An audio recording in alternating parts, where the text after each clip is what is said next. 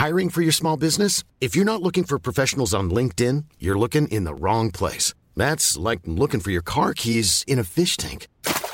LinkedIn helps you hire professionals you can't find anywhere else, even those who aren't actively searching for a new job but might be open to the perfect role. In a given month, over 70% of LinkedIn users don't even visit other leading job sites. So start looking in the right place. With LinkedIn, you can hire professionals like a professional. Post your free job on linkedin.com/people slash people today.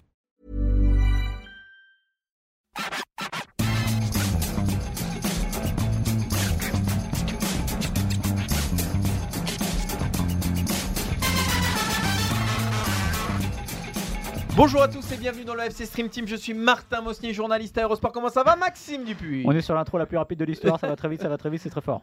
Alors là, on va se calmer. On va se calmer tout doucement parce que, bon, euh, demain, donc mercredi, France-Maroc, demi-finale de la Coupe du Monde et il y a plein d'enjeux. C'est-à-dire que si la France se qualifie, ça Si peut la France faire. se fait éliminer. Si, non, mais si la France se qualifie, ça peut faire deux- deuxième finale consécutive.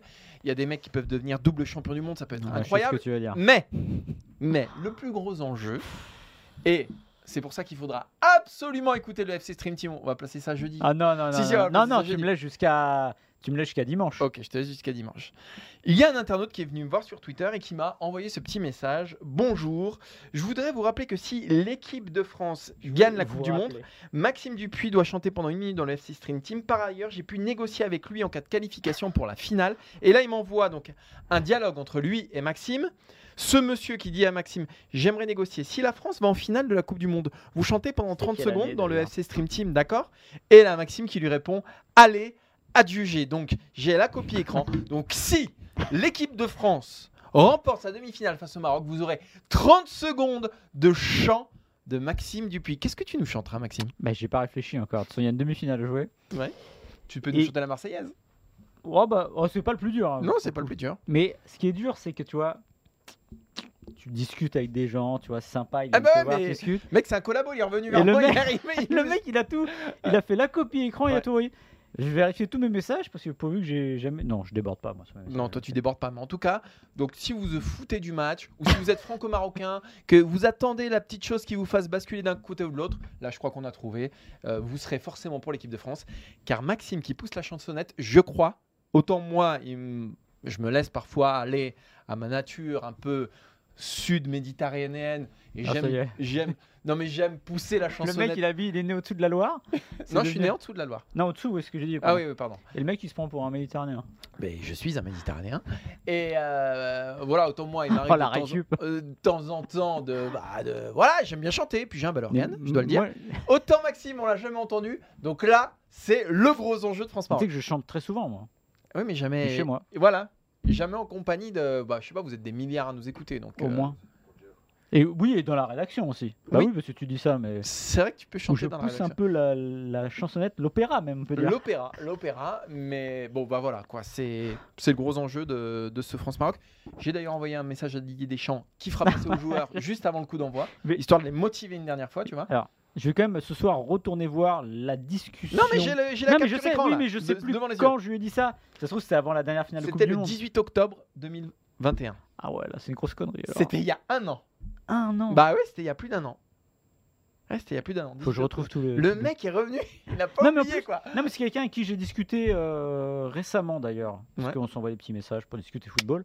Ouais, oh, ouais. euh, voilà. Il se la raconte Genre, il y a des mecs qui viennent le, le chercher. Ouais, attends, Bah moi non, j'apprends mais- le football là, un peu aux Non, internautes. non, là. non, j'apprends Je le leur football à réponds deux, trois petits trucs. On parle euh. comme ça, euh, voilà, mais. Non, bah après, t'as le droit de te la raconter. T'es quand Ah même non. Maxime Dupuis. Ouais, non. T'es pas n'importe qui, t'es quand même Maxime Dupuis. Bon, Maxime, euh, demain il y a une demi-finale de l'équipe de France Ah oui, de au fait. football. Voilà, Gros, gros enjeu d'ailleurs. Gros gros enjeu. euh, Et alors, Tu te rappelles plus des sujets. si je me souviens tout à fait des sujets, je peux te les sortir les trois à la suite Oh. comme ça. Oui.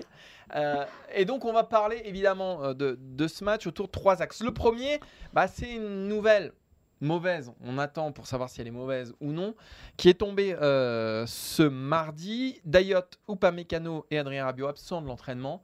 Et on va se poser cette question, est-ce que ce serait...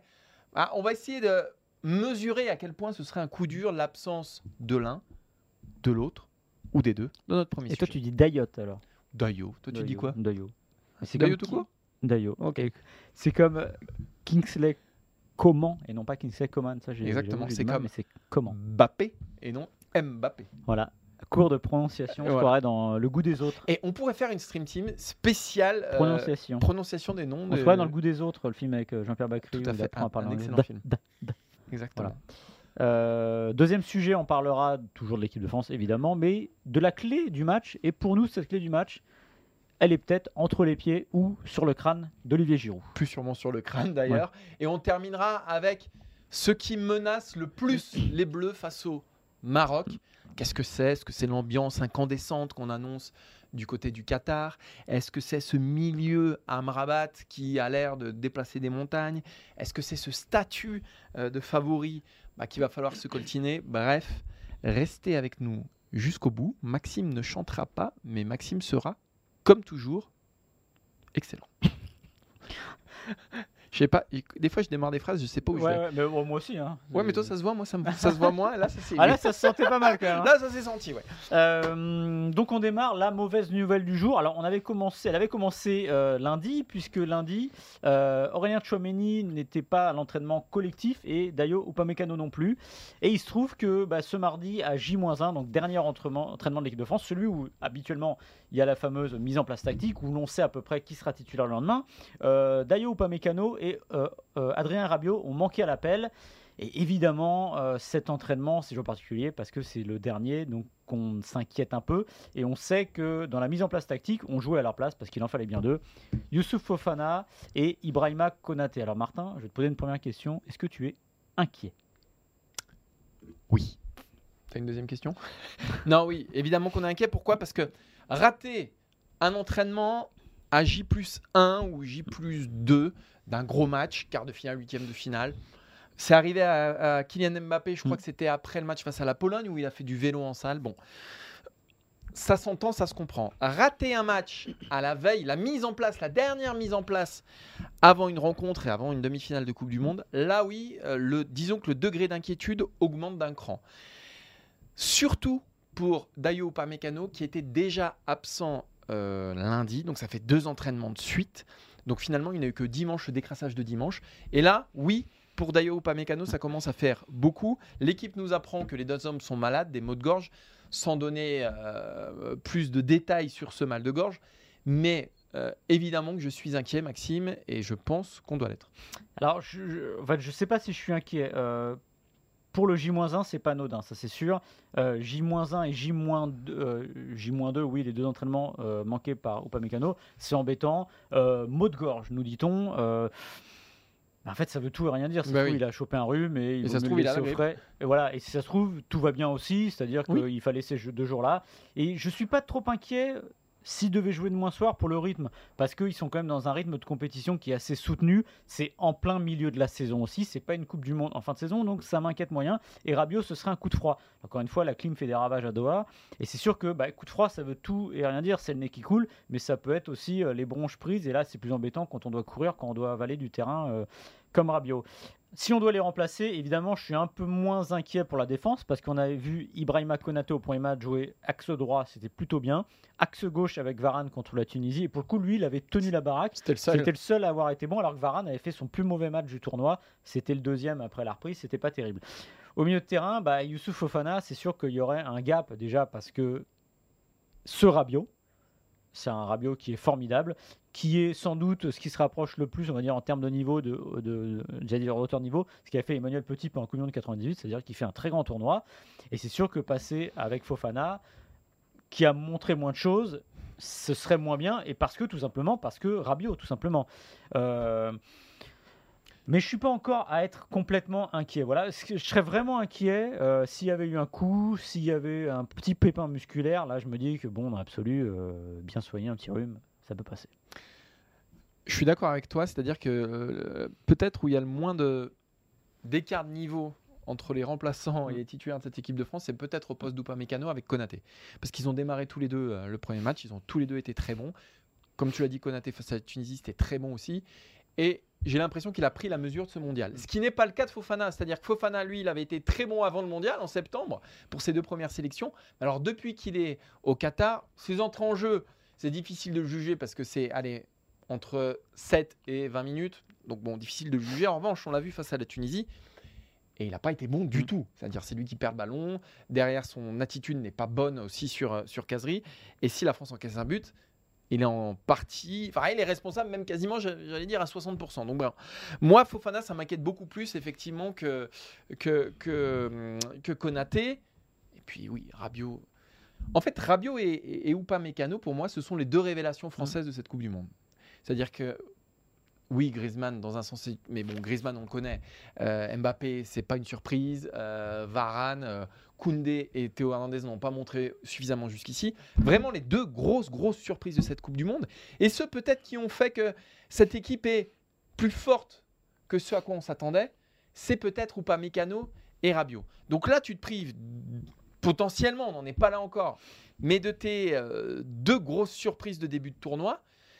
Et oui, forcément, je pense que ça va impacter le niveau général de l'équipe pour toutes les raisons qu'on a dit, plus Rabiot que.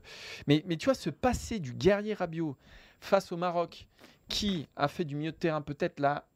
On parle beaucoup de la défense hein, du Maroc, mais là, le milieu de terrain, l'activité, le volume de jeu du terrain marocain, du milieu de terrain marocain, pardon. Je pense qu'il vaut mieux avoir Rabiot, qui est peut-être le plus gros guerrier de cette équipe. Et si on, m'avait dit ça il y a un mois, je pense que voilà, je serais rayonné, Maxime. Mais le fait est qu'aujourd'hui, le guerrier de cette équipe de France, c'est Rabiot. Partir à la guerre au Maroc, sans son face au Maroc, sans son principal guerrier, euh, oui, d'un coup, j'ai des sueurs froides.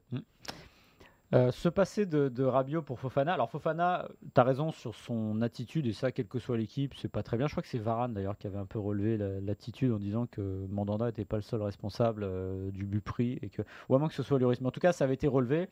Euh, après, c'est vrai qu'il est dans une équipe bis, mais on peut en plus déplacer le problème, c'est-à-dire que si demain l'équipe de France démarre avec Fofana et Konaté, ça veut dire qu'a priori on ne peut pas compter sur Rabiot et Upamecano. Donc s'il y a un coup dur ou des remplacements à faire, ça recule aussi Ah oui, là, c'est Sur le banc.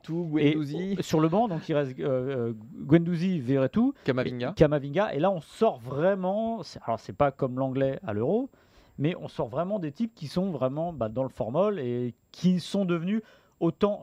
Le discours officiel sera toujours de dire non, non, mais ils sont là, ils tiennent prêts.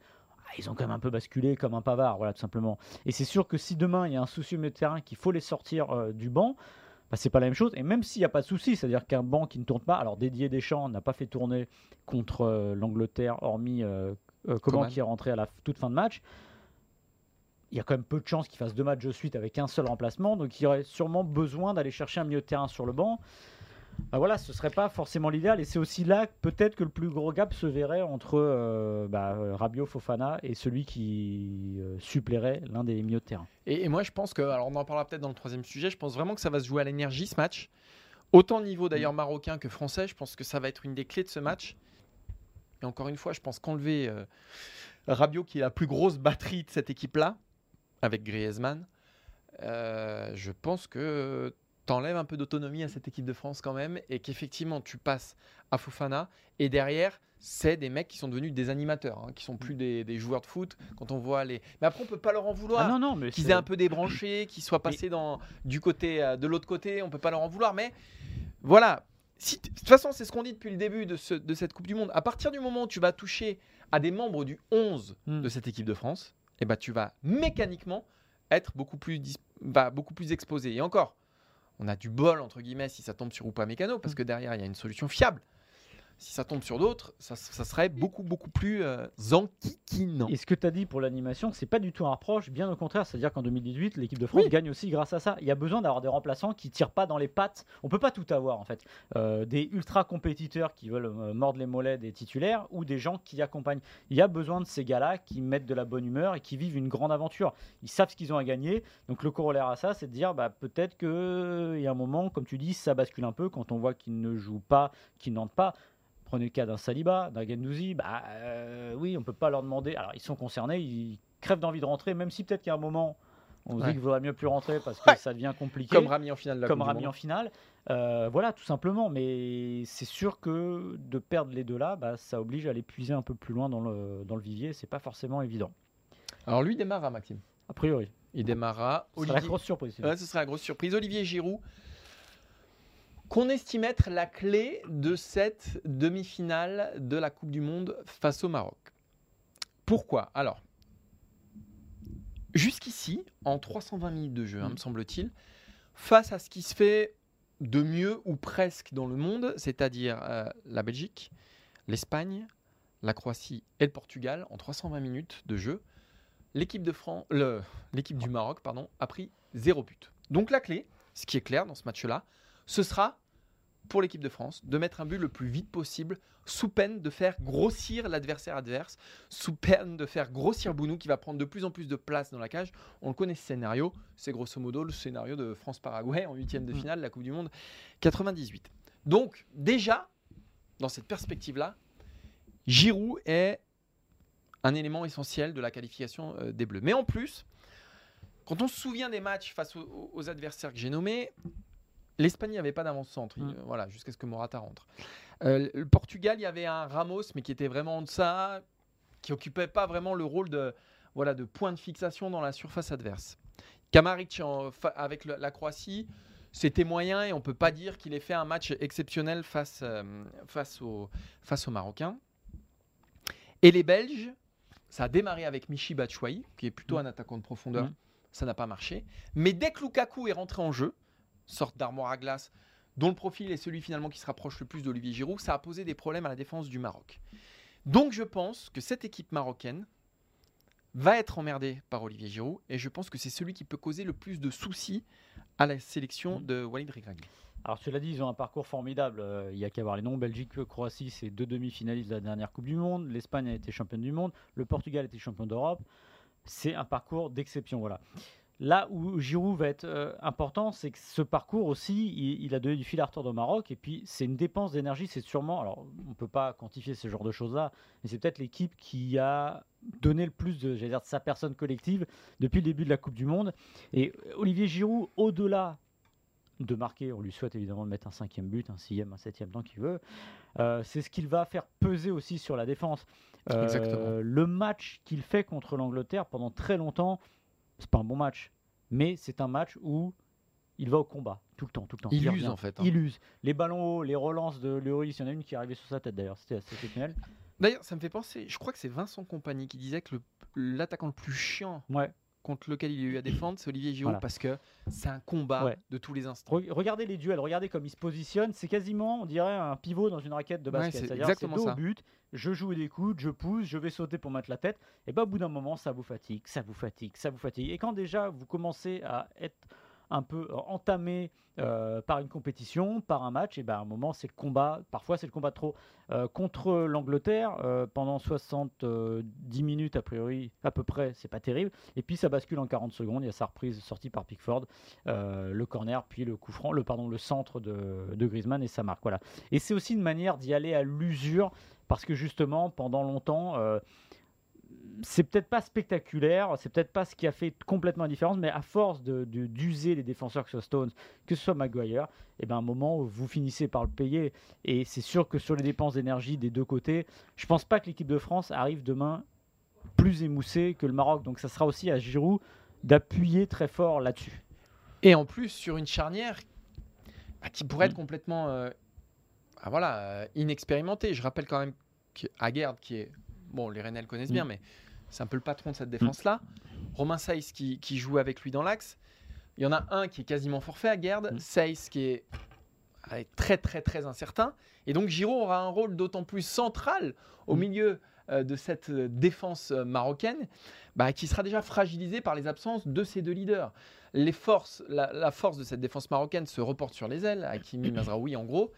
Et donc, je pense que de ce point de vue-là, encore plus, Giroud aura une partie du destin des Bleus entre ses pieds, d'autant qu'on sent, enfin moi je, c'est difficilement c'est difficilement quantifiable, c'est difficile à, euh, voilà, exprimer, mais j'ai l'impression qu'il est quand même libéré, mais comme jamais. C'est-à-dire que, bon, alors il y a ce record, il y a, je pense aussi, le fait d'avoir marqué en Coupe du Monde, ce qu'il n'avait pas fait en 2018, mais on a l'impression et puis, puis aussi son parcours en club qui, mine de rien, l'amène quand même lancé dans cette compétition, on a l'impression que c'est un mec aujourd'hui à qui tout sourit, qui vit un kiff, mais monumental, qui, on le rappelle, à la base ne devait pas être là. ou alors qui a arraché sa place avec les dents, et donc qui est dans une espèce qui, qui lévite comme ça au- au- au-dessus des matchs. Moi, je pense que la qualification, pour toutes ces raisons, passera par lui. Ouais, et comme tu l'as dit tout à l'heure, Hakimi, Masraoui, Saïs sont restés aujourd'hui aussi en salle à se reposer. Donc c'est une équipe qui, est, qui a besoin de souffler et c'est pour ça que très vite il faudra essayer de leur mettre la pression pour éviter justement de tomber dans le piège. Le Maroc, c'est un piège euh, pour les Bleus, il faut le redire. Alors, euh, Walid Regragui, lui, il vise la totale. Il veut que ces gars soient champions du monde. Et c'est formidable d'avoir ce discours-là parce que bah, après tout, oui, il a raison, c'est une occasion unique. Euh, il est là, euh, avec le Maroc, euh, bah, il reste deux matchs, donc autant essayer de les gagner, plutôt que de se dire demain, sortir avec les, j'allais dire, le- les lauriers, mais avec des lauriers de, comment dire, pas trouver le mot, mais bon, tu me comprends. Ouais, on t'a compris. Voilà. je suis désolé, j'ai très peu dormi, je peux pas t'aider, Maxime, d'habitude. non, mais c'est-à-dire la satisfaction du parcours, Oui. et, mais de se dire, bon, bah, on va peut-être finir troisième ou quatrième à la Coupe du Monde. Là, les gars sont, comme les trois autres équipes, à deux matchs de gagner une Coupe du Monde, ce qui est incroyable. Et c'est ce qu'il dit. Peut-être que ça n'arrivera plus jamais dans Voilà. l'histoire. Alors, des équipes africaines, sans doute que si, mais dans l'histoire du Maroc, euh, il faudra peut-être attendre 40 ans. Ou peut-être euh, de sa vie à lui, tout simplement. ah, bah, de sa vie à lui. Donc, euh, plutôt que se- de, de- de jouir de cette situation-là, en profiter pour y aller le plus, le plus possible. Mais justement, Maxime, moi, la question que je me pose avant ce, ce France-Maroc, c'est qu'on on a essayé d'identifier plein de menaces qui pourraient planer sur cette équipe de France. Parce qu'on va pas se raconter ici d'histoire, on se connaît trop, pour, euh, mais non, mais pour raconter des bobards. Quand Didier Deschamps dit c'est du 50-50, c'est un effet de manche. Aujourd'hui, l'équipe de France est archi favorite euh, de cette demi-finale de Coupe du Monde face au Maroc. C'est une situation complètement inédite à Mm. ce stade de la compétition, puisque face à la Pologne, c'était à peu près pareil. Mais là, vraiment, en demi-finale, jouer le Maroc.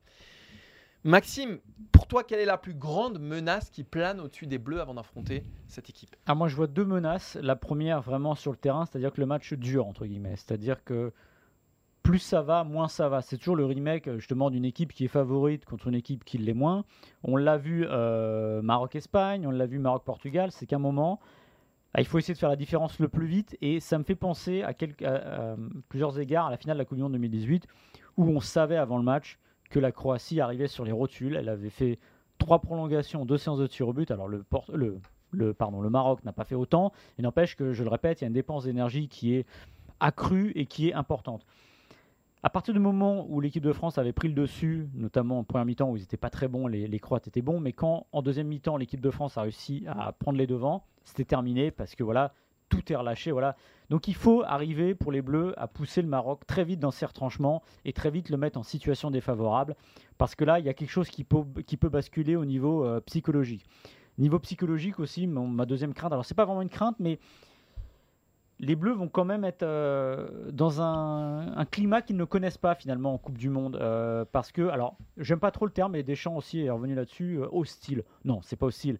C'est qu'ils vont se retrouver en revanche dans un climat où une des deux équipes est beaucoup plus poussée que l'autre. C'était un peu le cas contre le Pérou à Yekaterinbourg il y a 4 ans Ou l'Argentine ou l'Argentine, sauf que là, il va y avoir, je pense que. ah, Là, on parle de 14 000 supporters marocains, mais je pense que. Et 3 000 Français, je pense que le stade, aux 3 Bah, quarts, les 9 3000 dixièmes, Français, voilà, je pense. ce sera pour le Maroc et c'est Ouais. bien normal. On l'a dit, c'est la première euh, Coupe du Monde organisée sur le sol arabe. C'est il y a quelque chose qui pousse aussi cette équipe du Maroc. Et évidemment, c'est l'habituel. On a envie de voir le petit pousset euh, aller loin parce que c'est l'outsider, parce que ça fait plaisir. Euh, donc je pense que les Bleus, faut, bah, Didier Deschamps en a parlé, donc je ne pense pas qu'ils sont surpris, mais c'est quand même quelque chose à intégrer parce que ce ne sera pas comme un match de Coupe du Monde habituel. Et Martin, toi, tu étais. Le match en Turquie en 2019 où ils s'étaient retrouvés dans une atmosphère qui était c'est peut-être pas ce qu'ils attendaient, voilà, tout simplement, et ça les avait surpris en plus de pas être très bons sur le terrain. Ah bah il s'était fait désosser. Il s'était fait désosser à, à Konya. Euh, alors c'était en quelle année? C'était en 2019, ouais. En juin 2019. Bon après le contexte était quand même complètement différent. C'est-à-dire qu'on était sur un mois de Mm. juin sans compétition internationale. Le fameux. Que voilà le fameux, qu'une défaite en Turquie ça mettait pas trop en péril les dessins de, de l'équipe de France. Mais c'est vrai qu'il s'était fait cueillir en fait. Cueillir par l'ambiance, Mm. vraiment je pense. Vraiment cueilli par l'ambiance. Mais là pour le coup, l'ambiance, contrairement je pense à mercredi, elle était hostile. Ouais. Là c'était vraiment... Ah c'était les ambiances turques quoi, Mm. comme, euh, comme, comme on connaît. Moi, je n'ai jamais vécu d'ambiance aussi forte pour un match de l'équipe de France. Je veux dire, même à la Coupe du Monde avec les Argentins et les Péruviens. Mm. Et oui, c'est, ça leur avait complètement coupé la, la chic, complètement coupé le sifflet. Là, j'imagine que ces bleus-là sont quand même mieux armés parce Oui. qu'il y a un contexte, parce qu'il y a Varane, parce qu'il y a Giroud, parce qu'il y a Lloris, parce qu'il y a Griezmann, parce qu'il y a Mbappé, qui sont quand même cinq raisons de croire qu'ils ne tomberont pas dans le piège parce qu'ils ont l'expérience, ces gars-là, même si Mbappé reste encore euh, très jeune. Donc le, le côté hostile, sauf si, effectivement, comme tu le disais, ça s'installe et que d'un coup, tu as l'impression qu'il y a un rapport force euh, qui s'égalise et où là, effectivement, ça peut basculer euh, dans les tribunes.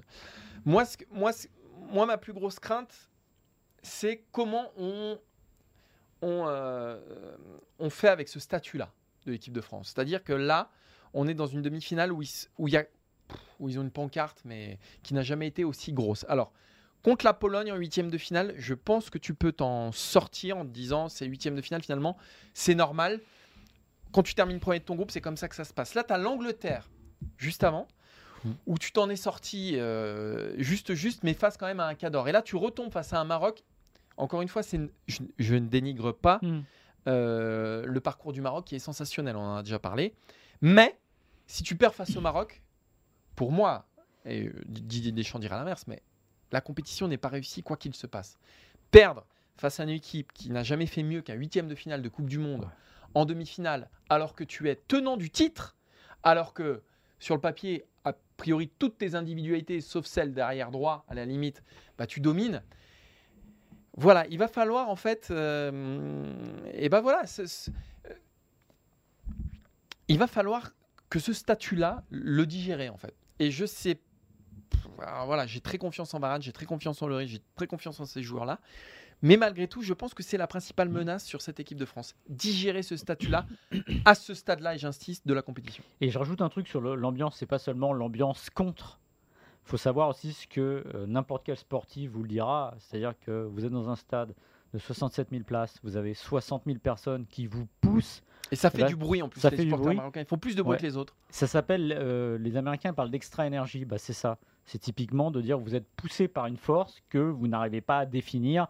Euh, le France-Allemagne de 2016 des Bleus à Marseille, euh, il y a de ça aussi, quelque chose qui vous porte, qui vous aide à vous surpasser. Et quand vous êtes fatigué, vous êtes bien content de l'avoir avec vous. Alors, on n'a jamais vu, comme dirait euh, l'autre, on n'a jamais vu un douzième homme mettre un but.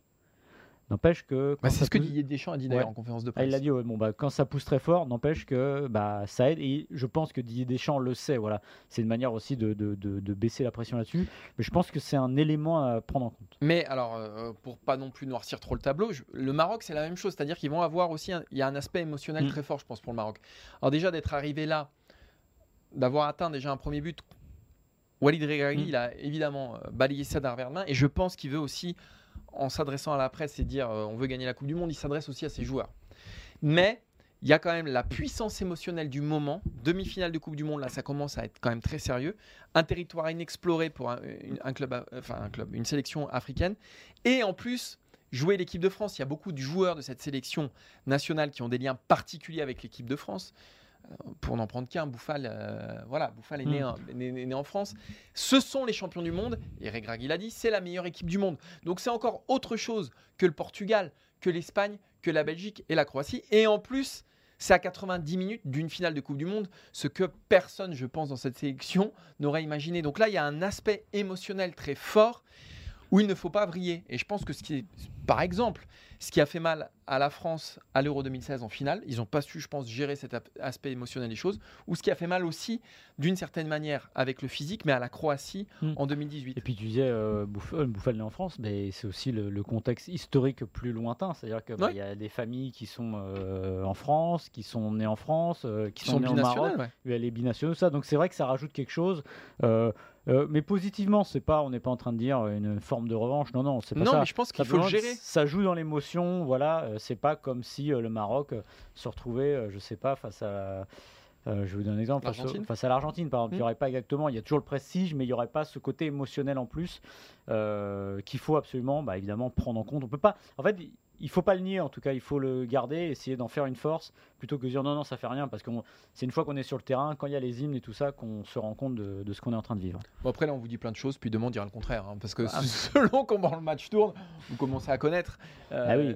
bah oui. On est journaliste. hein. on est Non, journaliste, mais au-delà de ça, non, mais c'est la, la limite de. Alors, on, on arrive à la fin de l'émission, donc on peut dire les choses. Ah non, bah, bah, bah, pas trop loin non plus. C'est la limite de toute analyse, mais c'est aussi un- un- un- c'est la modestie de dire que on peut avoir. C'est comme un entraîneur. Vous pouvez avoir le meilleur plan de jeu, la meilleure idée, sauf qu'au bout de deux minutes, votre joueur prend un carton jaune, votre joueur prend un rouge, votre joueur se blesse, et là, ça change tout. Et ben, c'est un sport, c'est un ballon qui, qui roule, qui parfois tape un poteau, qui va le taper deux trois fois, et on peut pas, on peut pas le définir ça. ça. Non, mais c'est ça. T'as raison. Rappelez toujours que c'est un jeu, voilà. Et c'est ce que j'aimais bien quand Michel Platini, pour les plus anciens, euh, se rappelle quand il commentait les matchs sur Canal. Quand on lui montrait les palettes et tout ça, il disait bah non mais les gars, c'est un jeu. Donc là il a juste raté son contrôle c'est ça qui a fait la différence. Il faut rappeler deux choses. Rappeler que c'est un jeu et rappeler que Maxime chantera si la France se qualifie pour euh, la finale de la Coupe du Monde. Euh, je vois son front perler parce que je sais qu'il voit le stress monter. Non pas encore. Et je pense que demain, Maxime va se trouver des origines marocaines ou des raisons pour, que, pour supporter le Maroc. Parce que je pense qu'il n'a pas très envie de chanter devant vous. 30 secondes, c'est long. On mettra le Ouais, chronomètre. c'est Maxime. surtout ça. Parce que On chanter à la mettra le chronomètre. euh, Et puis bah chanter seul dans un studio. 30 secondes. il faut que je trouve quoi chanter en plus. Donc, euh, Oui, mais tu t'en sors pas par une pirouette. Genre, tu nous fais pas du grand corps malade, quoi. Ah non On a dit chanter Pas chanter. Du grand vois. corps malade, ça m'étonnerait, mais bon, je veux bien trouver un truc. Il va s'en sortir. Je le connais parce que c'est c'est un fourbe, ce Maxime. C'est un fourbe, on le pratique. Évidemment, il va s'en sortir par une pirouette. Il va nous, pff, il va nous chanter un truc. Je sais pas ce qu'il va nous faire, mais. Un peu de Imu- Imuvrini. Ah bah ça, ce serait audacieux. ça, ce serait audacieux. Ou du Pavarotti, du, tu vois, du Céline Dion. Voilà, du. Ah, c'est le dernier qui devait chanter, il est pas venu chanter. hein, parce que là, chanter. là c'est facile. Mais il a pas fait. Il s'est pas engagé auprès d'un internaute sur Instagram. Ouais, mais quand même. Ouais. Vous pouvez venir chanter avec moi. Et, en- et puis, alors, par contre, à ça. Parce que là, je le charge, mais Maxime tient sa parole. Ah, Saligo. Là, t'as tenu ta parole. Deux. À midi, tu m'as offert un restaurant. Ah oui, oui, oui. ah bah oui Parce que Ouais, le pari, vrai. c'était. J'avais parié que le Sénégal irait plus loin que l'Allemagne dans cette Coupe du Monde. Je connais un petit peu le Et football. t'avais retiré ton pari. Je connais un petit peu le je Tu avais retiré ton football. pari Je connais un petit peu le football. Voilà. Et donc, Ma- Maxime s'est astreint à effectivement sortir la carte bleue. Enfin bon, c'était des chèques resto, donc c'est pas non Oh. plus. c'est pas non plus, enfin, ça l'a pas ruiné quoi. Bref. Et euh, pour me payer un joli restaurant colombien. Et donc, euh, bah merci. Voilà. Une part de flanc aussi. Et une part de flan. De flan à la fève de Tonka à 5 euros la part en plus. Donc je peux vous Ah dire. bah, tu vois, on va passer pour des. Bah non, mais oui, pour des riches. Bah, t'as un peu de fric, Maxime. T'es quand, même- quand même chef ici. Donc, euh, donc voilà. Donc, je tiens à te féliciter dans France entière d'avoir tenu ta parole. Tu es un homme de parole. Donc, potentiellement, dans 24 heures, tu pousses la chansonnette ici même. je suis peut-être 24 heures. Non, non, non. Je dis jusqu'à dimanche. Ah, il repousse le moment. C'est reculé pour mieux sauter. Va falloir y aller à un moment, Maxime. hein. Va falloir y Bah, aller. attends, attends de voir le ré- le résultat de la demi-finale. C'est vrai, c'est vrai. Ne soyons pas trop confiants, ne soyons pas condescendants. Rendez-vous demain pour le débrief de France-Maroc. Sur le site, ce sera environ vers minuit. Adrien, hein, si tu vas un peu plus vite que d'habitude, parce que tu es quand même toi aussi une grosse feignasse. Voilà, ah, c'est Seb. Ah, Alors, on est encore plus mal barré. Euh, merci Adrien, merci Marco Popovic pour les visuels. Et puis, bah, rendez-vous demain pour le L'homme de débrief. Belgrade. L'homme de Belgrade, exactement. Rendez-vous demain pour un débrief de demi-finale de Coupe du Monde, les gars. C'est pas, pas tous si les vous vous jours. rendez compte. ouais. Soyez là. Mais euh, pour la France, c'est tous les 4 ans. C'est plutôt pas mal. Mais ça durera peut-être pas. Non. C'est pas éternel tout ça. Et non. Comme toi, Maxime. Rien n'est éternel. Ciao, ciao. Salut.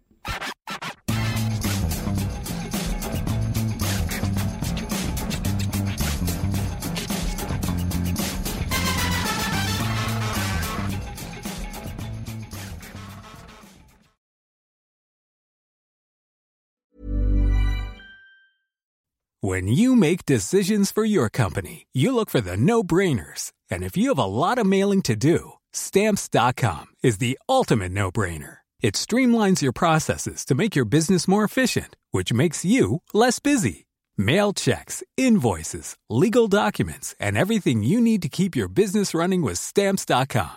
Seamlessly connect with every major marketplace and shopping cart. Schedule package pickups and see your cheapest and fastest shipping options from different carriers with rates up to 89% off USPS and UPS rates. And with the stamps.com mobile app, you can take care of mailing and shipping wherever you are. Make the same no-brainer decision as over 1 million other businesses with stamps.com. Sign up with code program for a 4-week trial plus free postage and a free digital scale. No long-term commitments or contracts. That's stamps.com. Code program.